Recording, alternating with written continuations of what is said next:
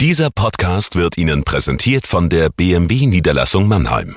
Bei uns finden Sie die größte Auswahl an BMW Neu- und Gebrauchtfahrzeugen in der Metropolregion Rhein-Neckar. Darüber hinaus sind wir Ihr Kompetenzzentrum für Elektromobilität. Überzeugen Sie sich selbst und besuchen Sie uns. Auch online unter bmwmannheim.de. Wir heißen Sie herzlich willkommen. Und jetzt viel Freude beim Zuhören. Jagoda Marinic hier mit dem Corona-Tagebuch für den Mannheimer Morgen. Heute habe ich ein Thema gewählt, das mir letztlich auch ein bisschen schwer fällt, weil ich möchte nicht Menschen in den Rücken fallen, die einerseits wirklich wichtige Arbeit machen.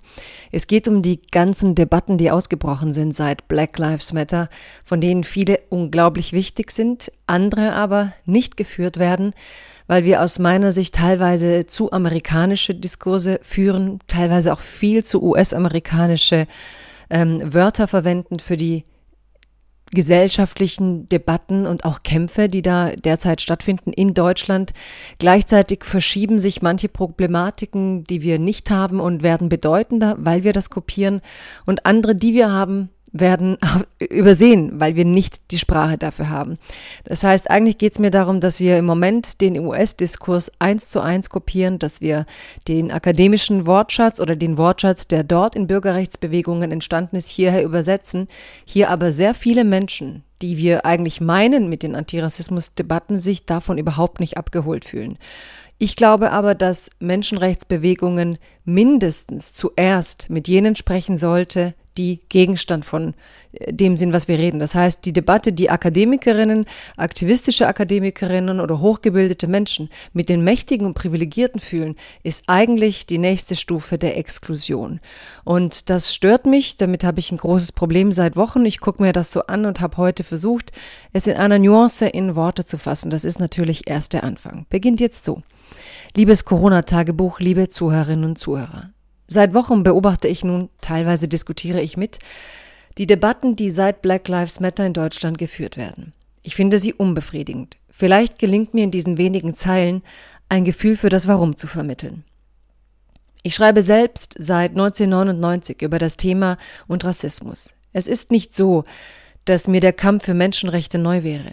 Doch im Moment erhält er einerseits endlich eine unglaubliche mediale Aufmerksamkeit, andererseits bekommt vieles kommt vieles bei Minderheiten überhaupt nicht an, weil es nicht ihre Sprache ist, weil die meisten medial präsenten Aktivisten sich eines Wordings bedienen, das, freundlich ausgedrückt, schlichtweg ausgrenzend ist. Selten hat sich akademische Sprache so durchgesetzt wie derzeit. Nun bekommen Medienvertreter und Privilegierte beigebracht, was POC und BPOC sind, was es heißt, als POC in Anführungsstrichen gelesen zu werden.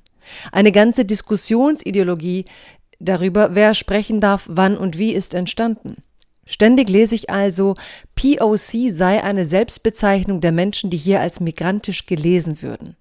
Ich sehe nicht, wo diese Bezeichnung zig junge Menschen erreicht, wie zum Beispiel die Jungs, die ich in den vielen Mannheimer Quadraten sehe und die mit solchen Zuschreibungen sicher viel zu tun haben. Was ist das bitte für eine emanzipatorische Sprache, die nicht mit und zu den Betroffenen reden will, sondern vorwiegend mit und zu den Mächtigen, die mit akademischem Jargon erläutern will, was sie tun sollten? Der US-Bürgerrechtskämpfer John Lewis sagte über Martin Luther King, so, indem er sprach, wie er sprach, unterrichtete er, inspirierte er, informierte er nicht nur die Menschen dort, sondern in ganz Amerika und ungeborene Generationen. Wir können, trotz mancher Ähnlichkeiten, diese Kämpfe nicht einfach übertragen. Die Zeiten sind andere, die Probleme sind es auch. Was man jedoch versuchen kann, um Menschen zu bewegen, muss man eine Sprache finden, die Menschen berührt und meint. Ja, man kann viel Antirassismusarbeit leisten. Man kann noch mehr Antidiskriminierungsgesetze schaffen und Rassismus bestrafen. Was man jedoch zum Glück nicht kann, positive Gefühle füreinander erzwingen. Der Satz I have a dream ist nicht in einem Universitätszimmer entstanden, sondern im Lebensraum eines Vaters, der mehr Glück für seine Kinder träumte, als er es selbst hatte. Bleiben Sie gesund.